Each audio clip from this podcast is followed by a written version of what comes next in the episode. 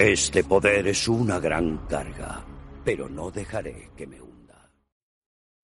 Entre los muchos espíritus que los jonios veneran, ninguno es tan histórico como el del dragón. Aunque algunos creen que encarna la ruina, otros lo ven como símbolo del renacimiento. Pocos pueden decirlo con certeza. Menos han podido canalizar el espíritu del dragón. Y ninguno de forma tan completa como Lisin. Llegó al monasterio Sojin cuando era niño, alegando que el dragón lo había elegido para ejecutar su poder.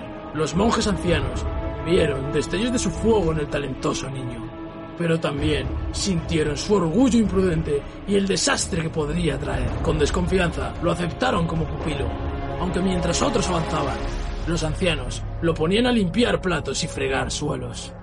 Lisin empezaba a impacientarse. Ansiaba cumplir su destino, no perder el tiempo en tareas domésticas. Cuando entró escondidas en los archivos ocultos, encontró textos antiguos que describían cómo invocar el reino de los espíritus y eligió alardear de sus habilidades durante la lección de combate. Impetuoso, liberó la furia del dragón en una patada salvaje que paralizó a su instructor. Consumido por la vergüenza y desterrado por su arrogancia, el joven decidió redimirse. Los años pasaron. Lisin vagó lejos, a lugares remotos, ayudando benevolentemente a los necesitados. Al final llegó a Freljord, donde conoció a Udir, un salvaje que canalizaba a las bestias primigenias de su tierra natal. El llamado Caminante Espiritual luchaba por controlar los poderes que se encontraban en conflicto en su interior. Y Lisin empezó a preguntarse si controlar al dragón era posible siquiera. De la necesidad de orientación espiritual que ambos tenían, nació un vínculo, y Lisin invitó a Udir a su viaje de regreso a casa. Los dos quedaron consternados al escuchar que el imperio de Noxus había invadido y ocupado Jonia. Ni los monjes provenientes de todas las provincias habían podido defender el santo monasterio de Irana en lo alto de las montañas. Lisin y Udir se lo encontraron asediado. Los soldados noxianos habían irrumpido en el gran salón de Irana. Udir se unió a la contienda, pero Lisin dudó al ver a sus antiguos compañeros y a los ancianos cayendo bajo las espadas enemigas. La sabiduría de Irana, Sojin y gran parte de la cultura ancestral de Jonia se perdería. Sin ninguna otra opción, Lisin invocó al espíritu del dragón.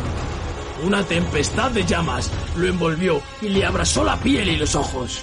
Imbuido de un poder salvaje, acabó con los invasores en una ráfaga de rápidos puñetazos y patadas. El espíritu indomable brillaba con más fuerza con cada golpe. Los monjes resultaron victoriosos, pero las acciones desesperadas de Lisin dejaron el monasterio en ruinas y él no recuperó la visión. Al final, en la oscuridad de la ceguera, entendió que ningún mortal podría doblegar el poder del espíritu del dragón completamente a su voluntad. Devastado y atormentado, se vendó los ojos ciegos y se tambaleó por el camino que descendía por la montaña. Pero los ancianos que sobrevivieron lo detuvieron.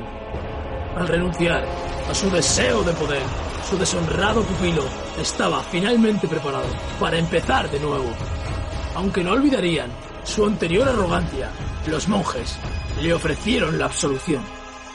En efecto, la ira del dragón era letal e impredecible, pero el alma mortal, más humilde y digna, podría contrarrestar su naturaleza feroz y a veces dirigirla.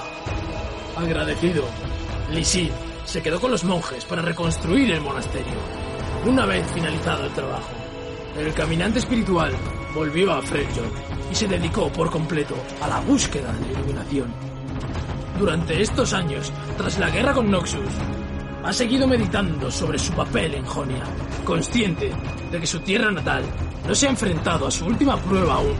Lisin debe dominarse a sí mismo y al espíritu del dragón de su interior para hacer frente a cualquier enemigo que esté por llegar. Sufriré, fracasaré, pero jamás me permitiré rendirme.